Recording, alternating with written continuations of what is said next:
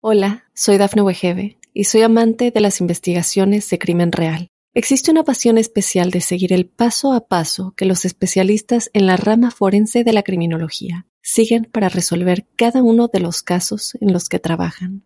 Si tú, como yo, eres una de las personas que encuentran fascinante escuchar este tipo de investigaciones, te invito a escuchar el podcast Trazos Criminales con la experta en perfilación criminal, Laura Quiñones Orquiza, en tu plataforma de audio favorita. Te haré algunas preguntas. Quiero que respondas honestamente. ¿Alguna vez has sentido algo que consideres anormal? El misterio está fundamentado en el silencio, pero ya es hora de hablarlo entre todos. Maldita Radio presenta otro martes inspirada en hechos reales de misterio.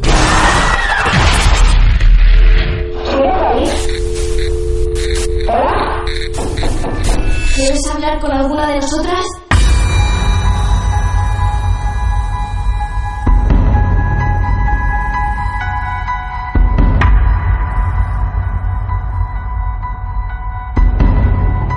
¿Qué tal amigos? ¿Qué tal amigas? Bienvenidos, bienvenidas a un nuevo martes de misterio aquí en Spotify. También en este formato donde hoy vamos a conocer un nuevo caso real, porque ustedes saben que este programa se alimenta de casos reales. Si vos tenés un caso real para contarnos una historia real, sabes que podés confiar en nosotros. Es el único lugar en el mundo del cual el 100% de los integrantes de este club te vamos a creer. Te podés poner en contacto con nosotros, estés donde estés, a través de nuestras redes sociales, Instagram arroba Martes de Misterio, en Facebook Grupo Martes de Misterio, y si no, nos podés mandar un WhatsApp al más 54 9 223 6 22 33 13. Y casualmente, en una de nuestras redes sociales, conocimos a Sofía. Sofía que es de Ecuador y que ahora vive en Holanda. Sofía, buenas noches. Hola, ¿cómo están? Bien, ¿vos bien, Sofía? Sí, sí, todo muy bien, gracias. Bueno, me alegro mucho, Sofía. Ella nos escribió, nos dijo, tengo algo para contar. Nos pusimos en contacto con ella y este es su momento. Sofía, ¿cuántos años tenés? 32. 32. ¿Naciste en Ecuador y hasta qué edad estuviste ahí? Eh, nací en Ecuador y viví toda mi vida ahí hasta los 29 años. 29. Bien, y ahí fue derecho, te fuiste derecho a Holanda. Sí, sí, sí. Eh, me saqué una beca en la Universidad de Rotterdam para estudiar una maestría en Derecho Internacional Comercial y bueno, me, me quedé aquí, me enamoré, tuve una hija y ahora estoy trabajando acá. Lo que nos vas a contar tiene que ver con tu actualidad en Holanda o en tu pasado en Ecuador. No, esto pasó en la casa en la que yo viví eh, casi toda mi vida, desde los 5 hasta los 18 años. Viví Bien. en esa casa, en Quito. Bien, perfecto. De los 5 a los 18 años. Bien. Bueno, Sí. Sofía, somos todo oídos. El mundo te está escuchando y seguramente se va a sorprender con tu historia real. Empezamos desde dónde? Desde los 5 años. Sí, o sea, eh, bueno, las historias que voy a contar son dos. Sí. Eh, una que mm, em, pasaba, era algo que pasaba constantemente. em, y la otra, un hecho particular que pasó una sola vez, pero que fue el que más miedo me dio. Bien, o sea, hay algo que pasa constantemente que te sorprende, pero hay un hecho puntual que dijiste, wow, esto mete miedo. Sí, Bien. sí, exactamente. Bueno, empecemos, empecemos por donde vos quieras, ¿eh? Sí, entonces eh, la primera eh, cosa que pasaba, eh, yo me percaté cuando tenía unos 11 o 12 años. Em, yo empezaba en la adolescencia y me quedaba hasta muy tarde, tipo 11 o 12 de la noche, me quedaba hablando por teléfono con mis amigas. Eh, el caso es que eh, una noche ya cuelgo el teléfono y mm, estoy en ese momento en el que estoy tratando de concebir el sueño y em, entonces eh, en, es- en ese silencio escucho ruidos de la cocina. Em, eran ruidos muy fuertes, como si alguien estuviese cocinando. Entonces yo no dudé, ni siquiera bajé corriendo a la cocina porque pensé, ah, mi mamá está cocinando, mi mamá está haciendo un postre, Claro. un pastel, alguna cosa.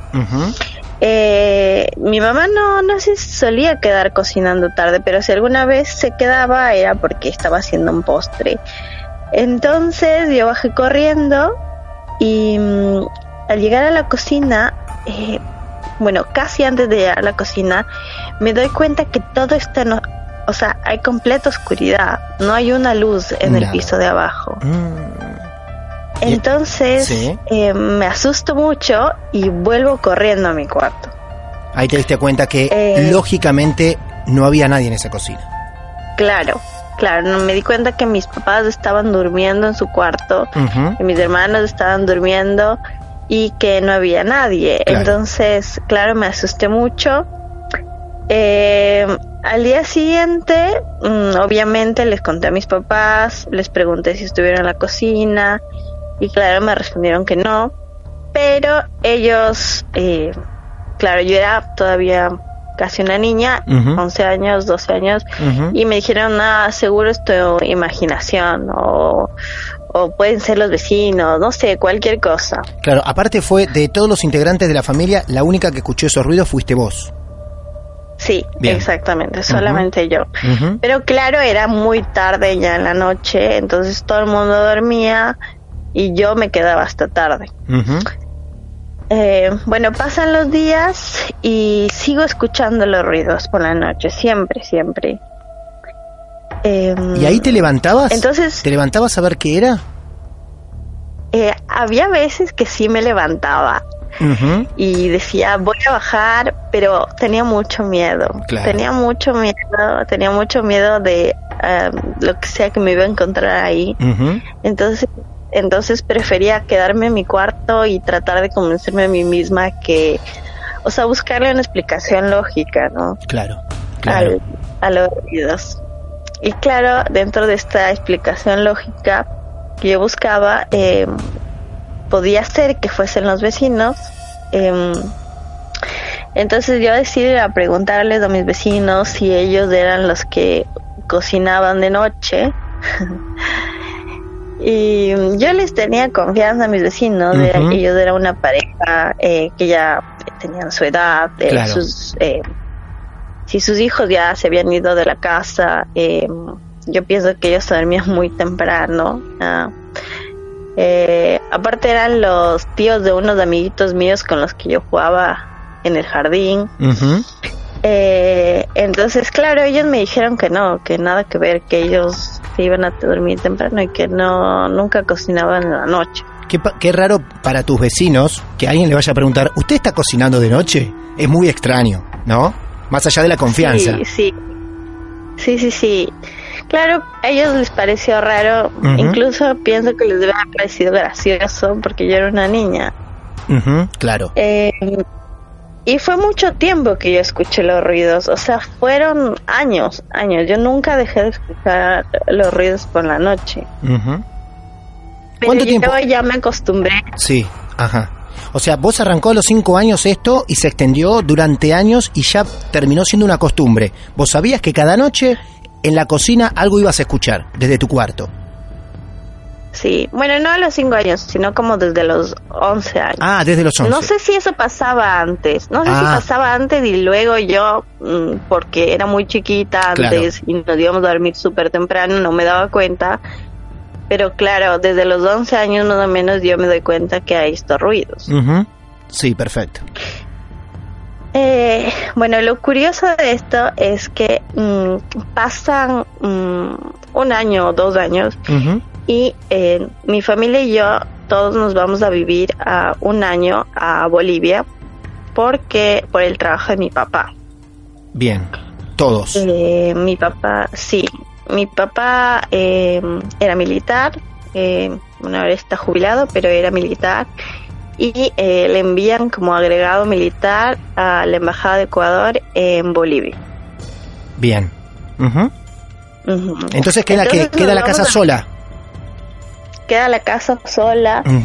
Y ah, en esa época mis, mi tía, la hermana de mi mamá, había contraído matrimonio, se había casado y em, ella y su esposo eh, estaban buscando una casa donde vivir. Entonces mis papás tienen la maravillosa idea de que mi tío y mi tía se vayan vi- a vivir a nuestra casa. Perfecto, cuidan la Eh, casa. Claro, cuidan Claro. la casa y se ahorran el dinero de la renta Bien, y, todos contentos, bien, bien. ¿ya?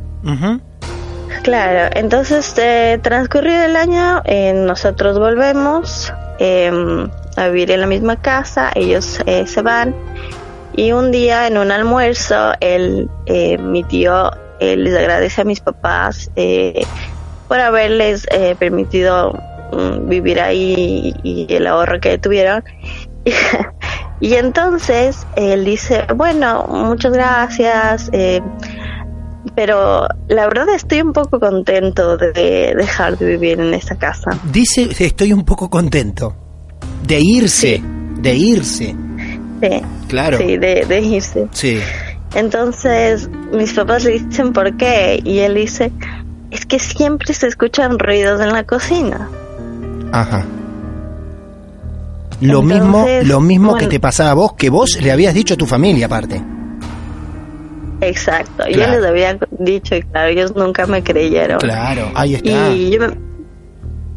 Sí, yo me puse muy contenta porque por fin se corroboraba mi historia. Eh, alguien me creía y, y alguien que no era un niño. eh, mi tío tenía unos treinta y pico de años y, y claro, él también había escuchado esto, estos ruidos y claro, él, eh, una persona adulta que era, había, o sea, ya había llegado al punto de estar harto de escuchar estos ruidos y claro, mi tío también fue a hablar con los vecinos, ¿no? A preguntar. Es maravilloso esto. Los vecinos también les fue a preguntar si ellos, si ellos cocinaban de noche.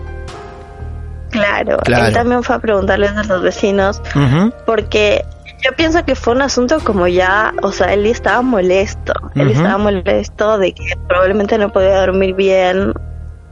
Eh, y claro, para su sorpresa, no, los vecinos le dijeron que no, que ellos no hacían eso y Claro. que no sabían qué era lo que él estaba escuchando.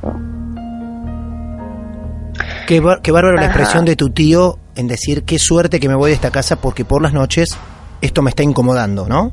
Ahí, y, y también qué loco que tus padres, como tu tío era una persona más grande en edad, le creían o lo tomaron un poco más en serio que vos que tenías apenas 11 años, 12 años.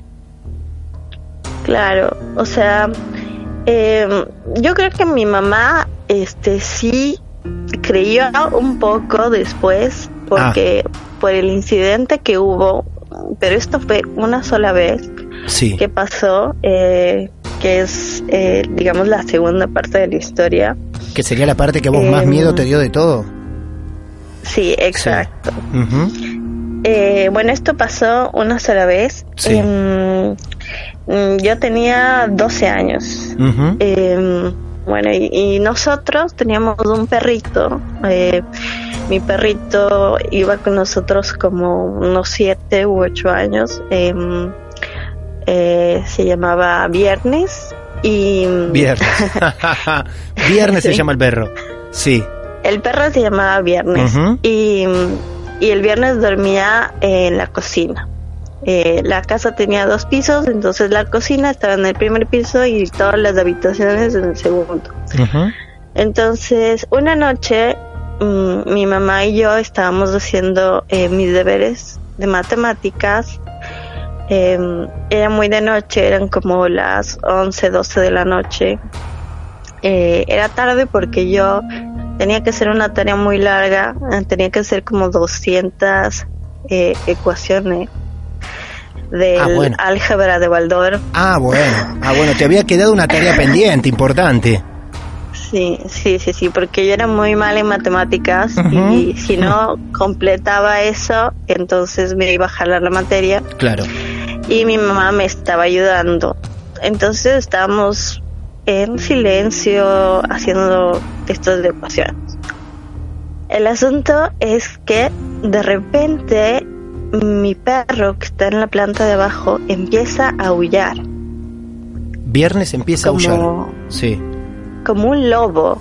O sea, era, e- era, era muy extraño porque mm, mi perro nunca, nunca, nunca, nunca había ni siquiera eh, ladrado mucho. Era un perro muy, muy dócil, muy tranquilo. Eh, yo tengo una hermana que tiene una discapacidad intelectual Sí. y mi perro era el compañero de ella. eh. Claro. y, y era un perro muy dócil, muy paciente eh, y jamás ni siquiera ladraba y nunca había aullado. Y de golpe ese día empezó a hacerlo. empezando por eso.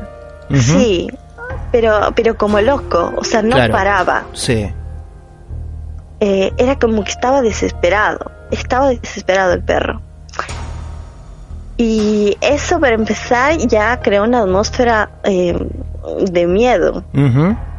Perdón, perdón. Y- Para, para revivir ese momento, claro. vos estabas arriba en las habitaciones y tu perro abajo en la cocina. Sí, Así era. exacto. Ajá. Del lugar donde vos siempre escuchaste los ruidos. Sí, exacto. Bien. Sí. Entonces, eh, lo, lo, lo, lo, lo más extraño es Sí. que de repente empieza a sonar un ruido detrás de la pared. Detrás de la pared. ¿Detrás de la pared de tu cuarto? Del cuarto de mis Del cuarto de tu mamá, donde estaban estábamos en ustedes. el cuarto de mis papás. Sí, sí, sí, sí. Eh, era un ruido súper extraño. O sea, para mí es como indescriptible. O sea, em, yo creo que es inimitable. O sea, no se puede imitar el, el sonido. Eh, yo lo describiría como cuando sopla el viento muy fuerte y crea como un silbido. Claro. Sí. No sé. Algo, algo así, pero muy fuerte y venía detrás de la pared. Em, claro, yo me asusté muchísimo porque mi perro seguía aullando. O sea, todo esto pasaba al mismo tiempo al que el perro tiempo. aullaba. Claro, al mismo tiempo, todo, sí. Sí, y entonces eh, mi mamá estaba muy asustada y yo también. Y mm, mi mamá me agarró de la mano y me dijo, Sofi, eh, esto es un alma y hay que rezar para que encuentre el camino. Tu mamá, de Sí. el miedo que tenía, se prestó al rezo. O sea, tu mamá estaba creyendo que en ese momento estaba pasando algo anormal en esa casa. Claro, es que no había otra explicación, o sea, no, no daba para otra, o sea, era impensable que fuera otra cosa. Y mm, el asunto es que terminamos de rezar el Padre Nuestro y en el momento que creo que dijimos amén, se cayó mi perro abajo y el ruido cesó. Las dos cosas al mismo tiempo. ¿Qué te dijo mamá? Y mi mamá, eh, nada, ella estaba muy asustada. Ella estaba, me tranquilizó, me dijo tranquila, no pasa nada, ya, ya pasó. Eh, es que creo que ella también estaba muy asustada y no sabía qué decirme porque fue un, un suceso muy, muy extraño y estábamos las dos muy asustadas. Además que, me, o sea, algo curioso es que mis papás son muy, muy católicos y en el cuarto ellos tienen un, arriba de la cama tienen un, eh, un cuadro de Jesús crucificado. Sí. Y, o sea, detrás de esa pared, donde está justo ese cuadro, venía el ruido. Ah, de ahí mismo, de esa pared donde estaba, donde había un Jesús, de ahí venía ese ruido Sí. a viento insoportable. Sí, exacto.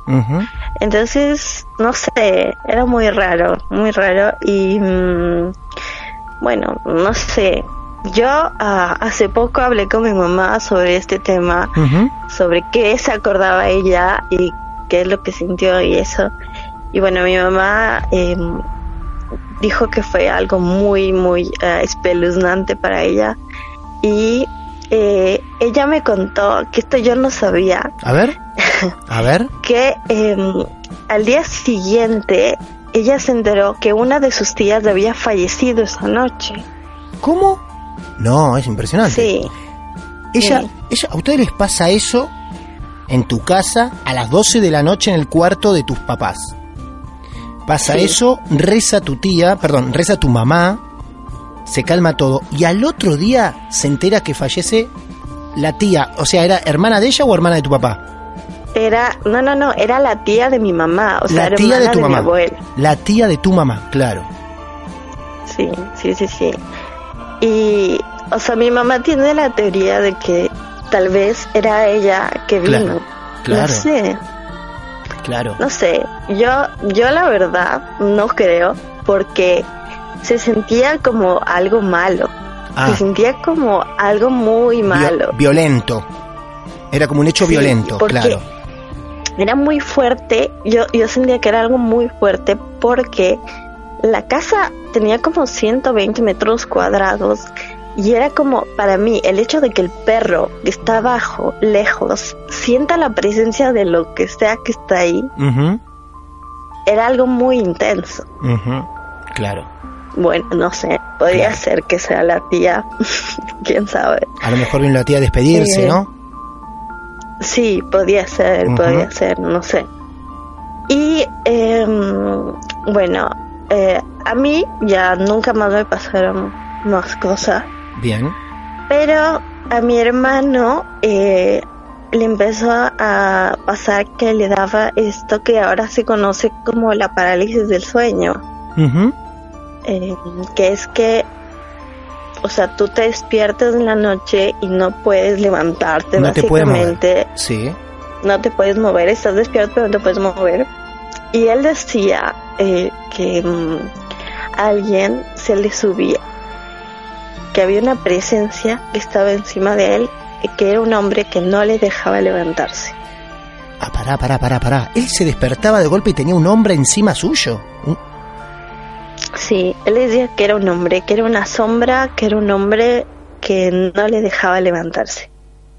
Y eso, a ver, para, para ubicarlo en el tiempo, ¿eso pasaba en el mismo momento que vos sentías los ruidos en la cocina?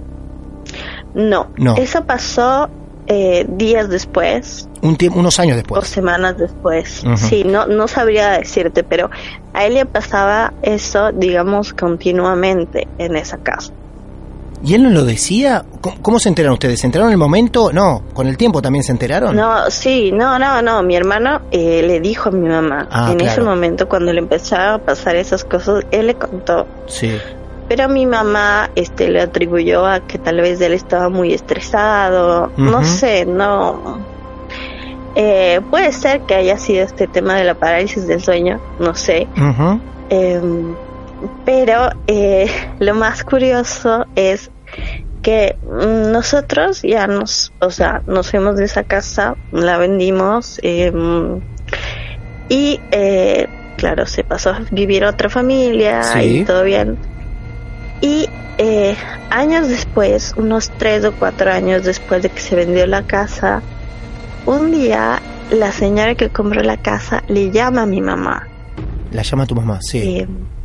se llama a nuestra nueva casa y entonces le pregunta a mi mamá si alguna vez había ocurrido algún asunto paranormal, si No. había un fantasmas o No. algo en esa casa.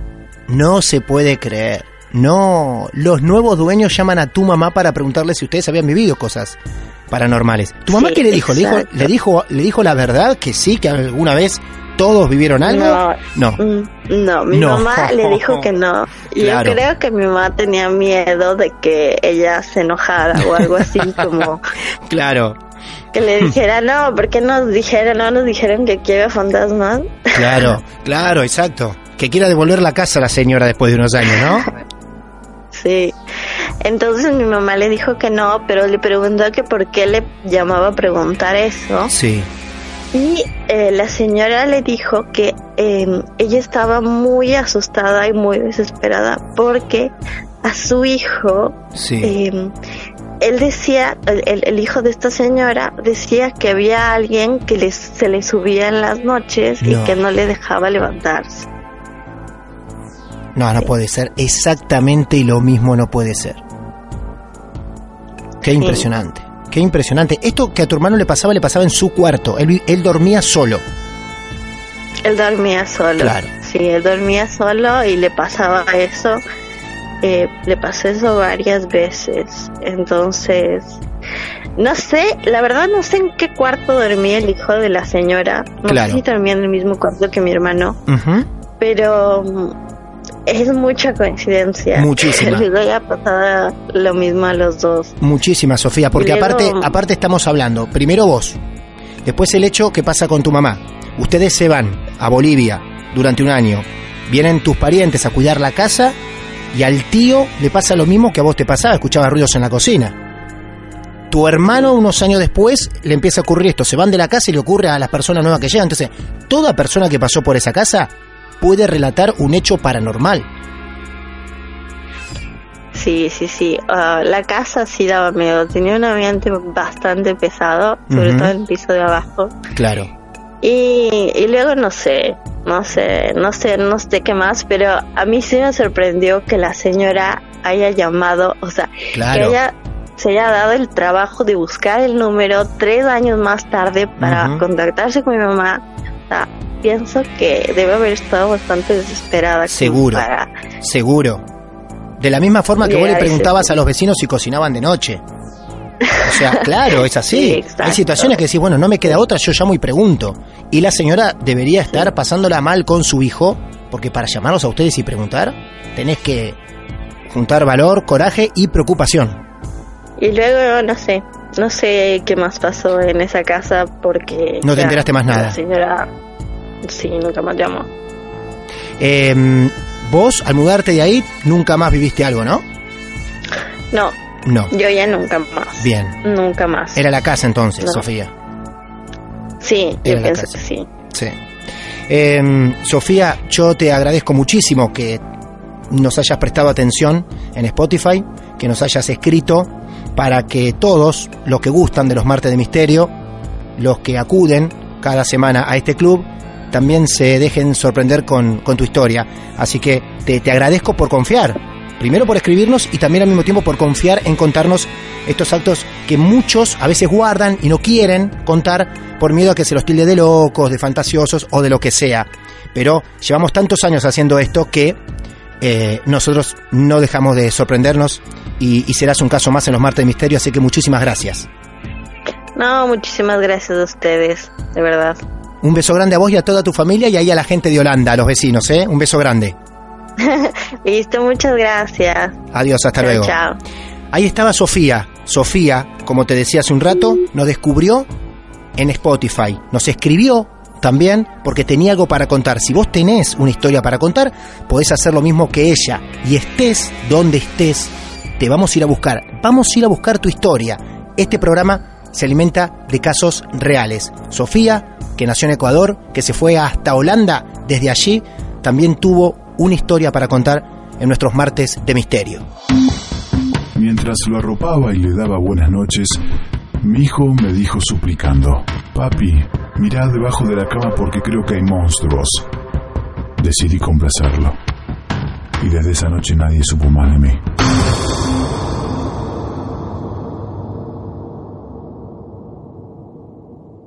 Otro martes de misterio. Hola, soy Dafne Wegebe y soy amante de las investigaciones de crimen real. Existe una pasión especial de seguir el paso a paso que los especialistas en la rama forense de la criminología siguen para resolver cada uno de los casos en los que trabajan. Si tú, como yo, eres una de las personas que encuentran fascinante escuchar este tipo de investigaciones, te invito a escuchar el podcast Trazos Criminales con la experta en perfilación criminal, Laura Quiñones Orquiza, en tu plataforma de audio favorita.